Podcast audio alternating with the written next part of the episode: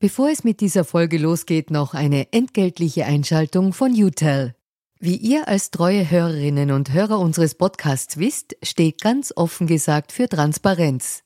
Transparenz, Fairness und Ehrlichkeit sind auch für unseren Werbepartner UTEL sehr wichtig. UTEL bietet Cloud-Telefonie und Rufnummern für Unternehmen und lebt das Wort Fairness wirklich. UTEL will nämlich ihre Kundinnen und Kunden durch Service binden und nicht durch Verträge, also sozusagen der Good Guy unter den Kommunikationsdienstleistern. Weitere Infos findet ihr im Internet. Ihr müsst bei der Suche nur den Namen richtig schreiben. Y, zweimal U, hartes T, dann E und L. UTEL eben. Und warum zwei U im Namen? Ganz offen gesagt, das wissen wir auch nicht. Das fragt am besten ein Teammitglied, weil UTEL beantwortet jede Kundenanfrage. Versprochen. Und jetzt zurück zu ganz offen gesagt. Eine nachhaltige Medienpolitik müsste darauf abzielen, dass man die Demokratie stärkt.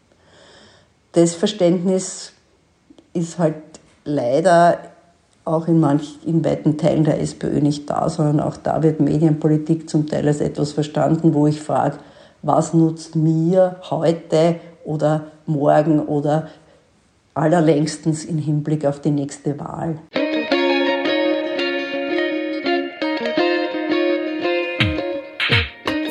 Willkommen bei Ganz offen gesagt. Mein Name ist Barbara Kaufmann.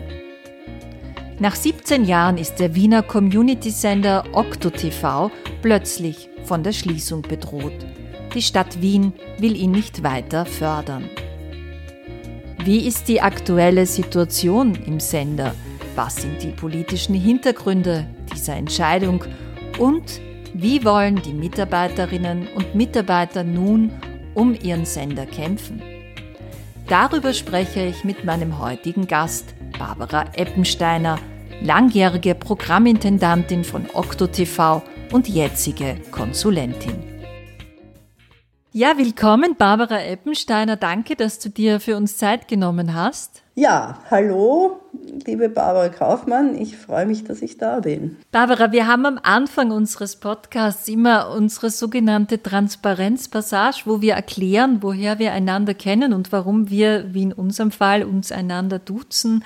Äh, das ist ja einfach, ich habe dich mal vor vielen Jahren glaube ich, für Ö1 interviewt, auch zum Thema Community-Medien. Und da haben wir uns kennengelernt in meiner Erinnerung, oder? Ja, genau. Das ist auch das ist auch meine Erinnerung. Ich erinnere mich noch gut. Das ist schon eine Weile her, aber da haben wir einander im Funkhaus getroffen. Genau. Und das Duzen ist so eine Sache, also gerade bei einem Community-Fernsehen ist, glaube ich, das Sie nicht sehr verbreitet, oder? Nein, das ist nicht sehr verbreitet und ich erinnere mich da gut, wir haben 2005 im Sommer, als der Standort klar war und so, haben wir ein Open House bei Okto gemacht, um, um auch einmal einfach zu schauen, äh, wie groß ist das Interesse, wie viele Leute kommen da. Und es war ein, eine tolle Sache, wo richtig viele, viele Leute gekommen sind, die wir zu einem großen Teil nicht gekannt haben. Und dann halt ist man auch einmal ein bisschen vorsichtig, unterschiedliche Altersgruppen und so und will nicht gleich irgendwie so einen IKEA-Eindruck machen und spricht die Leute mal per Sie an äh, und dann kam gleich von irgendjemandem die Meldung, ja, aber was ist denn da? Also hier sind wir doch wohl hoffentlich alle per Du. Das ist in der DNA sozusagen drinnen des Senders. Barbara, können wir vielleicht gleich äh, eine, also du hast schon erwähnt, gerade das Jahr 2005, da wurde Okto gegründet. Jetzt haben wir 17 Jahre später, ist es, ist es sozusagen gefährdet, dass es äh, den Sender bald nicht mehr geben könnte. Hintergrund ist eine Entscheidung äh, der Stadt Wien, ähm, des, äh, des Finanzstadtrats, soweit ich das äh, verstanden habe durch die Medienberichterstattung, dem Sender die Förderung zu streichen. Kannst du uns vielleicht, wir haben jetzt den gläsernen Podcast, den Montag, den 9. Mai, einen Tag äh, vor, vor Ausstrahlung unseres Podcasts, kannst du uns vielleicht den aktuellen Stand der Dinge sagen? Wie ist die Situation für Okto? Wie sieht's aus? Ja, es, es ist sozusagen, es ist mittendrin, was relativ, was ziemlich klar ist, ist, äh, dass, dass es mit der Basisförderung einfach vorbei ist. Was für andere Möglichkeiten es geben wird, bestimmte Bereiche auch weiterhin aufrecht zu erhalten. Darüber laufen Gespräche. Wir werden heute am späten Nachmittag äh, auch ein, noch einmal eine Versammlung mit, mit allen Produzenten und Produzentinnen haben, hybrid, damit möglichst viele daran teilnehmen können und uns sozusagen auch mit den Communities noch einmal beraten, wie wir weiter tun. Wir sind auf jeden Fall einmal wild entschlossen, so schnell nicht aufzugeben. Das ist, ich glaube, das ist das, was ich im Wesentlichen im Moment sagen kann. Sonst ist sehr viel noch, noch offen. Kannst du uns vielleicht kurz aus deiner Sicht äh, erklären, du warst ja auch sehr lange Programmintendantin, du bist jetzt Konsulentin des Senders. Was ist denn das für eine Entwicklung, die wir da sehen? Also jetzt mit dem Gegenüber der Stadt Wien. Was ist da passiert? Es gab ja immer wieder in den vergangenen Jahren, hatte man den Eindruck von gewissen Medien auch ähm, sozusagen Artikel gegen die Förderung von OktoTV haben die gefruchtet? Ist das eine politische Kampagne? Was ist da passiert? Also letztlich ist es wahrscheinlich einfach tatsächlich äh, eine politische Kampagne, die vor allem von der FPÖ ausgehend für die Okto immer der Ausländersender war dass da einfach kontinuierlich, sicher seit fünf, sechs Jahren einfach immer geschossen wurde. Die Kronenzeitung hat da sehr gern mitgemacht, Österreich hat da sehr gern mitgemacht und das hat schließlich sogar zu einem, zum Vorwurf der missbräuchlichen Verwendung von Steuergeld geführt. Da, daraufhin wurde eine Prüfung durch den Stadtrechnungshof angeordnet. Der hat intensiv geprüft und eingeräumt, dass tatsächlich alles mit rechten Dingen zugeht. Aber es bleiben natürlich, es bleibt dann immer irgendwie ein bisschen was bitten und man wird wahrgenommen als ein Projekt, das mühsam ist, mit dem man irgendwie Schwierigkeiten hat. Und das, glaube ich, ist, ist, ist die eine Seite und die andere Seite ist das Verständnis von Medienpolitik, das kein nachhaltiges ist. Eine nachhaltige Medienpolitik müsste darauf abzielen, dass man die Demokratie stärkt, dass man Medien hat und auch fördert, die demokratiestärkend sind, Medien, die dafür sorgen, dass es einen Austausch gibt und dass es differenzierte Auseinandersetzungen gibt und nicht nur polarisierte. Äh, und das Verständnis ist halt leider auch in manch, in weiten Teilen der SPÖ nicht da, sondern auch da wird Medienpolitik zum Teil als etwas verstanden, wo ich frage, was nutzt mir heute oder morgen oder allerlängstens im Hinblick auf die nächste Wahl? Also wo komme ich vor, wer ist mir wohlgesonnen, wie, wo kriege ich positive Berichterstattung? Und nachdem die Berichterstattung sozusagen jetzt über Stadtpolitik zum Beispiel, die findet ja eh in allen anderen Medien statt. Das war jetzt nie so ein, ein Fokus dessen, äh, was, was bei Okto war. Da ist eher immer sozusagen in kleinere Bereiche hineingeschaut worden, die wahrscheinlich nachhaltig was bewegen. Aber das haben wir vielleicht auch zu wenig deutlich kommuniziert, mhm. möglicherweise. Eine Frage noch zu der politischen Situation. Hat das auch etwas äh, in deiner Wahrnehmung damit zu tun, mit dem Wechsel an der Spitze der Stadt, äh, dass sozusagen der Bürgermeister jetzt äh, Michael Ludwig heißt und er viele Jahre Michael Häupl geheißen hat? Gibt es da auch eine Veränderung im, im Umgang mit Okto, die davon berührt wurde, also die damit zu tun hat? Ich glaube eher, das ist der Wechsel des Koalitionspartners die größere Rolle gespielt hat. Mhm. Also du meinst äh, von den Grünen jetzt zu den Neos? Ja, weil, weil sozusagen so diese Idee äh, des nicht kommerziellen und die Neos, das geht weniger gut zusammen, sage ich einmal so.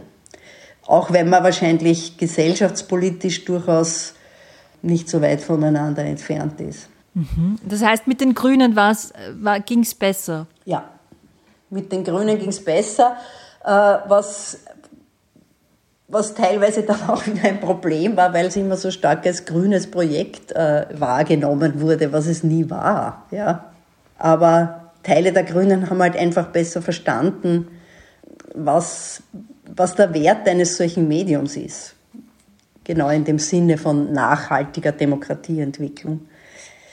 Es gibt ja wirklich so eine Wissenslücke, kommt einem vor, eine große, was Community-Medien eigentlich äh, sind. Was ist die Bedeutung von Community-TV wie Okto-TV? Wo siehst du da die Unterschiede zu einem Nicht-Community-TV und wie würdest du das Menschen erklären, die das das erste Mal äh, hören?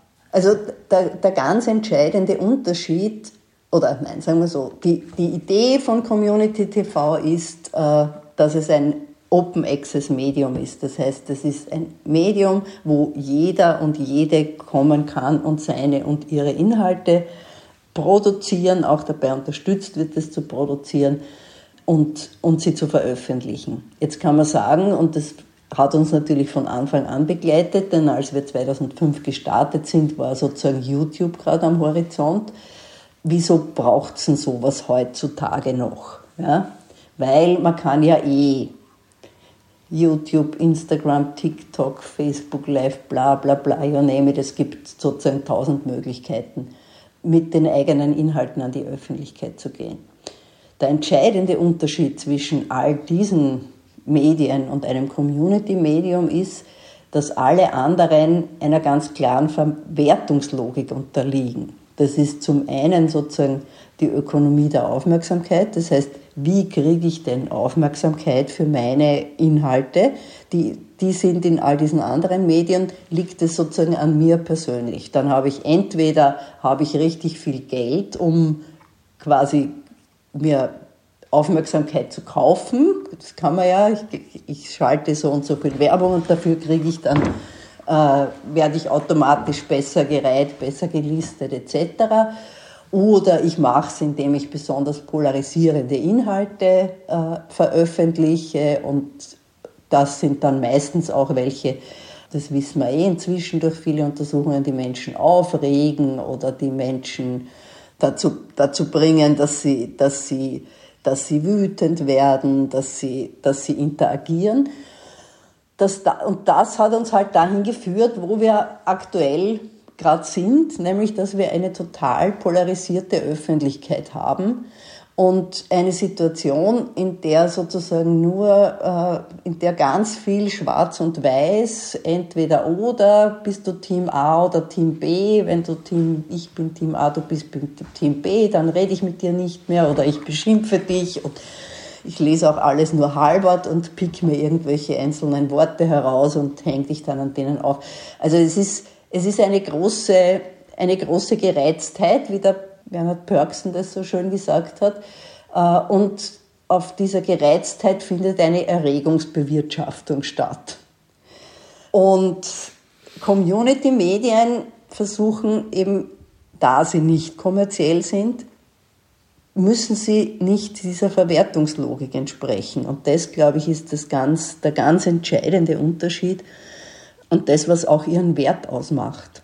Was würdest du sagen, was findet auf Okto statt, was anderswo niemals stattfinden könnte, würde oder es bis heute eben auch nicht stattfindet?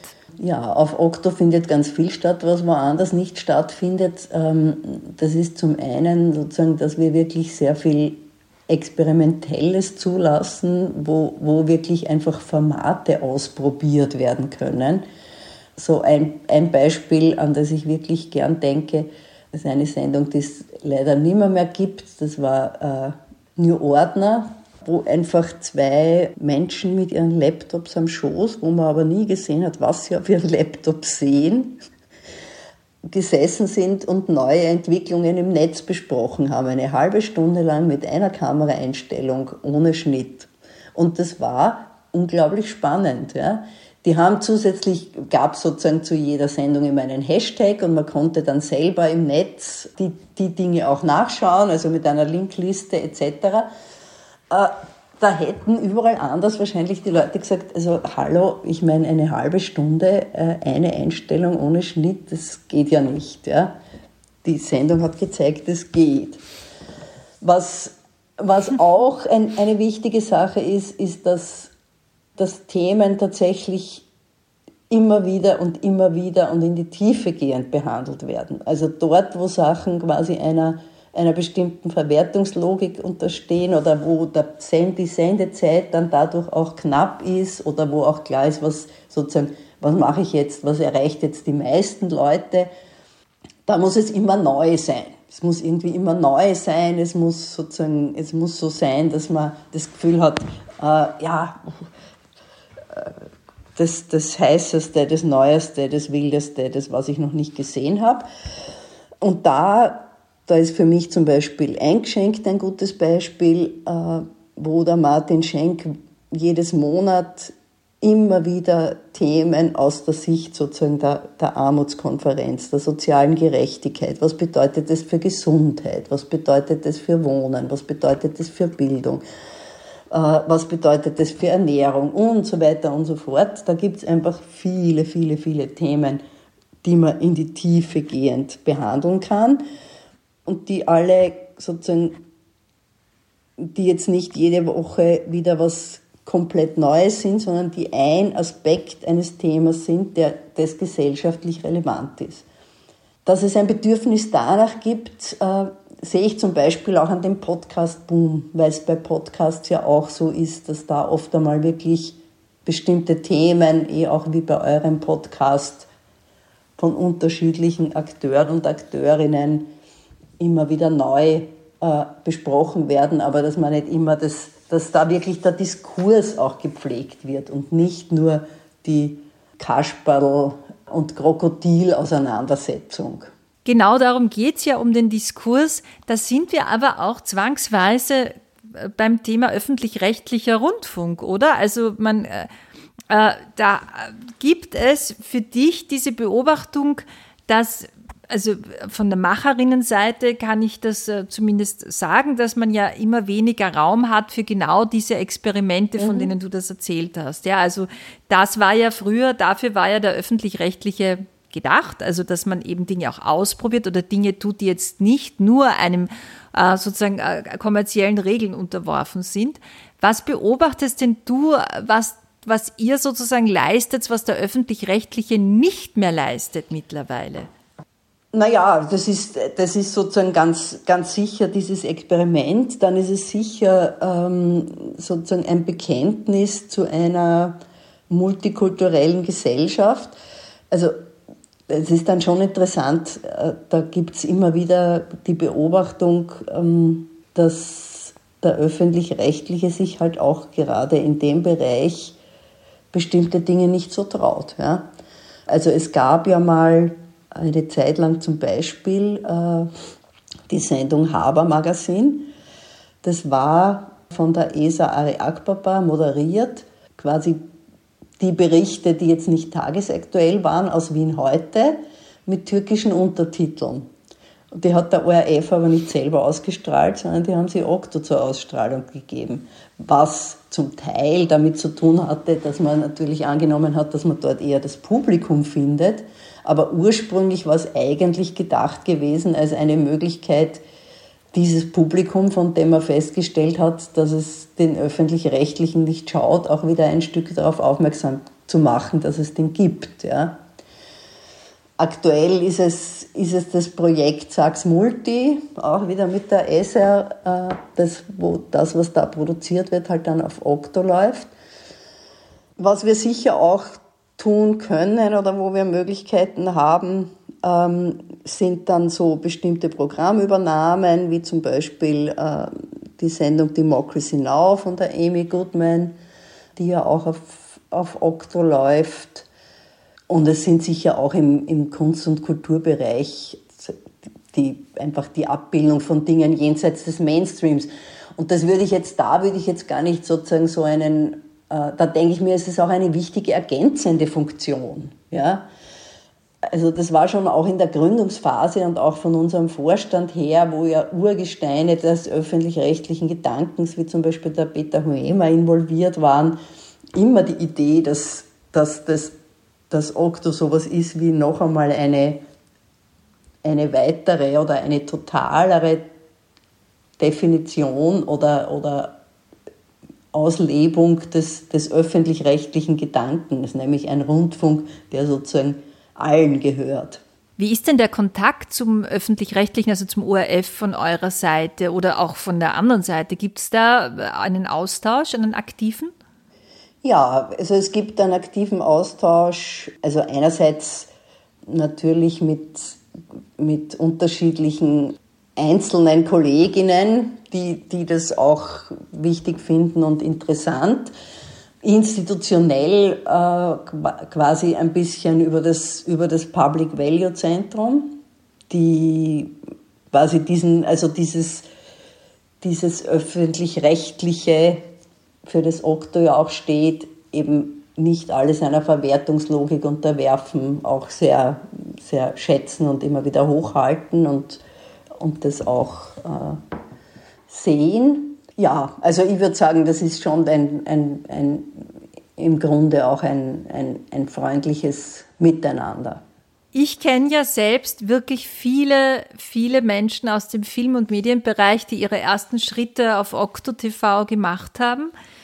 Ähm, war denn Okto TV auch immer konzipiert als Stätte der Ausbildung, der Erwachsenenbildung? Absolut, natürlich. Also das, die, die Funktion, dass, äh, dass Leute hier was lernen können oder auch, dass die, die jetzt in bestimmten Ausbildungen sind, sich dann ausprobieren können, ganz niederschwellig und dann quasi sich schon mit, mit Erfahrung in, in professionellen Medien bewerben. Das war absolut immer eine Funktion, aber nicht die einzige. Ich nenne das gern ein Breitensportangebot.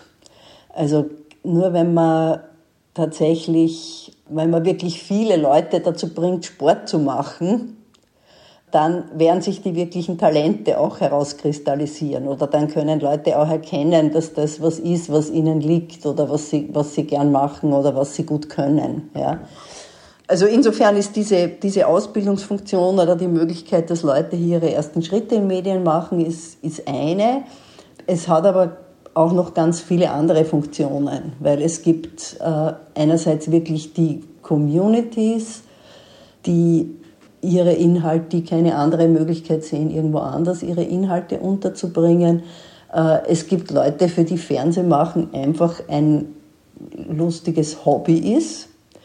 Das sind dann oft welche, die gar nicht am Anfang ihres beruflichen Wegs stehen, sondern eher schon am Ende wo dann die Kinder aus dem Haus sind, wo man vielleicht beruflich so etabliert ist, dass das auch alles nicht mehr so aufregend ist und vielleicht auch nicht mehr so zeitaufwendig und die dann sagen, okay, es gibt einfach so viele Dinge, die mich interessieren und denen möchte ich jetzt nachgehen. Das wäre zum Beispiel die Sendung Wie geht das, die sich diesen wunderbaren Titel gegeben haben, womit sie einfach über alles berichten konnten, weil sie haben einfach verschiedene sich gefragt, wie geht denn das? Und das ging sozusagen von, von Tantra bis Glaskunst und von äh, Almwirtschaft bis verschiedene Druckverfahren. Ja? Also was auch immer ihnen gerade untergekommen ist, die sind einfach mit der Kamera dahin gegangen und haben so kleine viertelstündige Magazine drüber gemacht. Ähm, ist das nicht sonderbar, wenn ich dir zuhöre, wenn du so schilderst, diese verschiedenen äh, Sendungen und auch diese verschiedenen Medienmacherinnen, Macher, die bei euch arbeiten, also verschiedene Altersgruppen und so, das ist doch eigentlich äh, das absolute Grundkonzept äh, von Erwachsenenbildung, oder? Das ist das, was man sich unter Erwachsenenbildungsstätten vorzustellen hat. Ja, das, das ist sicher ein ganz ein, ein wichtiger Teil. Äh, und das ist in den letzten Jahren auch, also da gibt es auch zunehmend sozusagen mehr, mehr Kontakte und mehr auch Zusammenarbeit. Und nicht umsonst waren wir der erste Send, die erste Sendereihe, die in der bis 2007 in der bis dahin schon fast 40-jährigen Geschichte des Fernsehpreises der Erwachsenenbildung äh, als Nicht-ORF-Sendung diesen Preis gekriegt hat.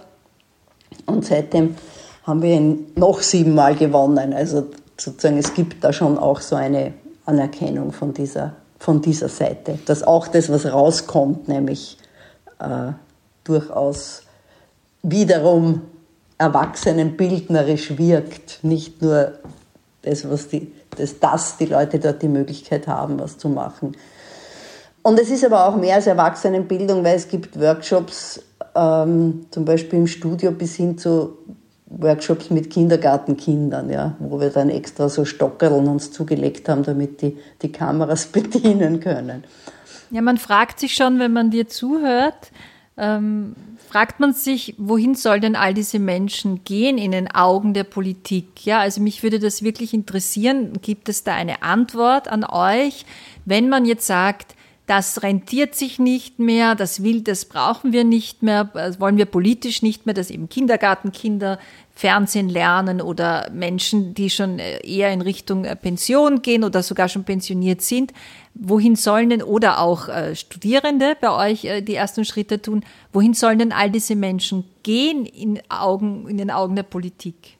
Naja, da gibt's halt immer das Argument, äh, das ich ja aber eh zu Anfang schon zu entkräften versucht habe, dass ja heutzutage jeder mit seinem Handy in der Hosentasche quasi ein komplettes Produktionsstudio hat und die Leute das eh selber machen wollen. Und das ist ja auch das Argument der Stadt gewesen. Also man will jetzt kein lineares Fernsehen mehr, mehr fördern, sondern man will sozusagen eher in die, in die digitalen Richtungen gehen und, und, äh, und Weiterbildungsprojekte oder Initiativen unterstützen, die, die in diesem Bereich was machen. Ähm, vielleicht stellen Sie sich vor, dass all die dann dorthin gehen. Ähm, ich sehe aber eigentlich, ich sehe sozusagen keine andere äh, Institution, die das jetzt auffangen könnte in dieser Breite. Aber die Frage muss man wahrscheinlich der Stadt stellen, nicht mir. Wir haben da jedenfalls da keine Antwort gekriegt drauf. Dieses Selbstproduzieren hat ja, wie du selber vorhin schon erwähnt hast, natürlich einen ganz anderen Charakter, wenn Menschen sich selbst aufnehmen und auf Social-Media-Kanälen ausspielen, als wenn man das gemeinsam in einer Community, eben in einer Gruppe macht. Das ist ja ganz ein anderes äh, Sozialerlebnis auch. Du bist ja selbst, Barbara, äh, lange Zeit bei Wien Extra gewesen und dann Programmintendantin bei Okto TV. Bei beiden Institutionen geht es um Erwachsenen bzw. Jugendbildung, dass man auch Jugendlichen äh, die Tools in die Hand gibt, um einen Film zu machen, um sie zu unterstützen, jungen Erwachsenen. Wie würdest denn du äh, das einschätzen, wie der Stellenwert von Erwachsenenbildung oder eben auch Jugendliche auszubilden in der Politik ist? Gibt es da überhaupt so ein Bewusstsein dafür? Das führt, das führt ins weite Feld der Bildungspolitik wahrscheinlich. Und da muss man sagen, also das ist ein Bereich, ähm, wo ich es immer wieder abenteuerlich finde, was für eine Kluft es gibt zwischen dem, was man wissen könnte, wie Lernen funktioniert und wie es organisiert wird. Nämlich jetzt institutionell dass es in all den Bereichen einzelne Leute, Initiativen, Experimente gibt, wo das gut funktioniert, von, vom, sozusagen vom Kindergarten bis hin zu, zu Projekten in der Erwachsenenbildung. Äh, das ist nicht die Frage, aber wie Bildung politisch institutionell gedacht wird, das ist einfach vorgestrig. Ja? Äh, weil es überhaupt nicht Bezug nimmt auf darauf, wie in unserer, was in unserer heutigen Welt notwendig wäre, um da bestehen zu können, um sich zurechtzufinden in diesem Informationsüberangebot. Und da ist Medienbildung ein total entscheidender Moment. Ja. Also ich denke, so intensiv, wie haben wir das ja in den letzten zwei Jahren äh, mit dieser ganzen Debatte um, um Corona, um die Impfungen etc., äh, so intensiv, wie wir das da erlebt haben, wie wichtig sowas wäre, wie eine kritische Medienkompetenz und ein Verständnis dafür, wo kommt eine Information her, welcher Information kann ich trauen, etc. Äh, also eigentlich sollten wir es spätestens jetzt wissen, wie wichtig sowas wäre. Ja. Da sprichst du ja auch das Thema Medienkompetenz eben an. Äh, es, man liest ja immer wieder, es braucht äh, eine größere Medienkompetenz äh, beim Publikum, um eben Fake News, um, um sozusagen Propaganda zu durchschauen, durchschauen zu können überhaupt. Was erlebst denn du in der Praxis? immer noch auf Okto TV für Aha-Momente mit Jugendlichen, aber auch Erwachsenen, die zum ersten Mal selbst Medien machen.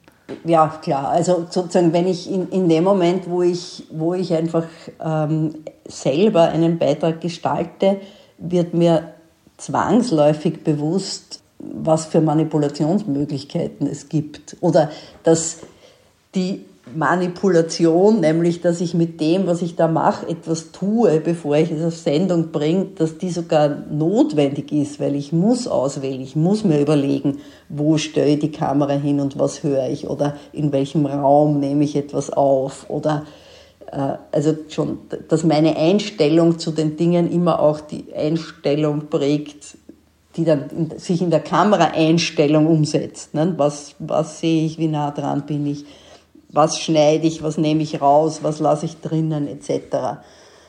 Und das ermöglicht das macht automatisch schon einmal einen kritischeren Blick auf das, was, äh, was mir vorgesetzt wird, weil ich dann auch natürlich fragen kann, okay, was ist da jetzt drinnen, was ist möglicherweise weggelassen und so weiter. Und das ist schon, schon immer ein, ein, ein ziemlicher Aha-Moment. Ein anderer Aha-Moment ist auch der, wie viel Arbeit da drin steckt, um sowas zu machen. Ja. Weil gerade so Social Media und Facebook Live und ich weiß nicht was auch immer, TikTok etc., das verführt ja dazu, so zu glauben, okay, ich drücke irgendwo auf einen roten Knopf und es macht dann Aufnahme und dann mache ich irgendwas und dann drücke ich wieder auf den Knopf und dann lade ich es hoch und gut ist. Ja. Äh, dass aber, wenn ich tatsächlich ein bisschen darüber hinausgehen möchte, jetzt nur eine Meinung abzugeben, sondern weil ich tatsächlich Welt abbilden möchte, dass das ein aufwendiger Prozess ist, der mit viel Nachdenken, mit viel Überlegung äh, und mit viel Zeit und mit viel Aufwand verbunden ist. Das ist schon zum Beispiel auch ein großes Aha-Erlebnis, das viele haben, wenn sie da das erste Mal selber was gemacht haben. Mhm. Sag, wie groß war denn eigentlich der Versuch der parteipolitischen Einflussnahme bei euch? Habt ihr da in all den 17 äh, Jahren etwas erlebt, eine Veränderung? Da kann ich sagen, äh, guten Gewissens, die gab es nicht in dem Sinn, äh, dass man, dass jetzt irgendjemand angerufen hätte und sich über irgendwas beschwert oder irgendeine Berichterstattung sich gewünscht. Das hat einfach wirklich nicht stattgefunden. Es gibt natürlich eine umwegpolitische Einflussnahme und das ist dann sozusagen die schon, die schon erwähnten Kampagnen, wo dann von, vor allem von der FPÖ, halt über Boulevardmedien versucht wird, Druck auf die Fördergeber zu machen und das Projekt an sich schlecht zu machen. Das würde ich schon auch als eine Art von politischer Einflussnahme definieren. Mhm. Und die ist massiv gewesen. Wie siehst denn du eigentlich die Entwicklung, dass wir immer mehr erleben, dass es immer mehr ähm, Parteimedien gibt, die gegründet werden und äh, mit Parteigeldern dann äh, online stattfinden, meistens dazu gedacht sind, natürlich äh, die eigene äh, politische Linie zu verbreiten. Wie siehst du diese Entwicklung? Also wenn diese Parteimedien äh, ihre Inhalte nach journalistischen Kriterien gestalten würden, dann äh, wäre das ja nicht so ein Problem, weil dann würde man sozusagen wissen, so wie das früher bei den Parteizeitungen war, okay, das ist dieser politische Bias, von dem aus hier gearbeitet wird und dann kann ich das auch einschätzen. Allerdings ist es ja so, dass dass sich vor allem, dass vor allem rechte Parteien hier riesige Netzwerke aufgebaut haben und einen echt, echt großen Vorsprung haben mit zum Teil auch, wie wir jetzt ja sehen, möglicherweise sehr zweifelhafter finanzieller Unterstützung.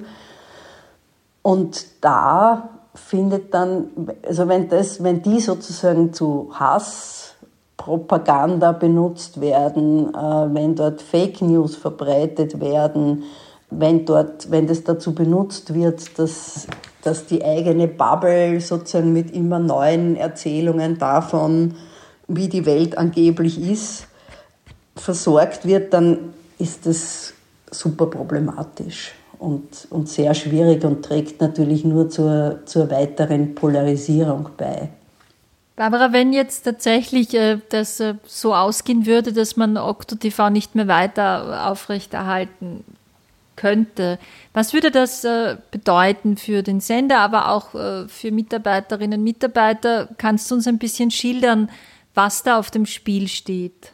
Naja, neben dem erwähnten neben der erwähnten Frage, dass, äh, was passiert mit all den mit all den Produktionen, mit all den vielen Videos, äh, die schon gemacht wurden und in der Oktothek zur Verfügung stehen, geht natürlich auch, äh, würde ein Ort verloren gehen, an dem Menschen sich treffen und austauschen. Es würde, also am wenigsten Sorge mache ich mir jetzt sozusagen um die Mitarbeiterinnen und Mitarbeiter, weil die Leute, die da arbeiten, sind wirklich alle einfach super gut qualifiziert äh, aber es wird einfach ein ganz ein, es wird ein ganz ein wichtiger Ort verloren gehen. Und es würde dieser Gedanke eines nicht kommerziellen Mediums im Fernseh- und Online-Bereich, weil Okto ja längst auch, eben gerade auch mit der Oktothek schon weit mehr als ein, als ein linearer Fernsehsender ist. Ja, dann wird es das nur mehr im Radio geben, weil Radio Orange gibt es ja noch. Genau, das bleibt bestehen. Ja, dann wünsche ich dir alles Gute, euch allen alles Gute und drück die Daumen, dass man noch eine gemeinsame Lösung finden kann. Und danke dir sehr, dass du dir in so bewegten Zeiten für uns Zeit genommen hast, trotzdem. Das war es wieder mit ganz offen gesagt. Wir freuen uns, wenn ihr uns abonniert und uns auf iTunes bewertet. Bis zum nächsten Mal verabschiedet sich Barbara Kaufmann. Missing Link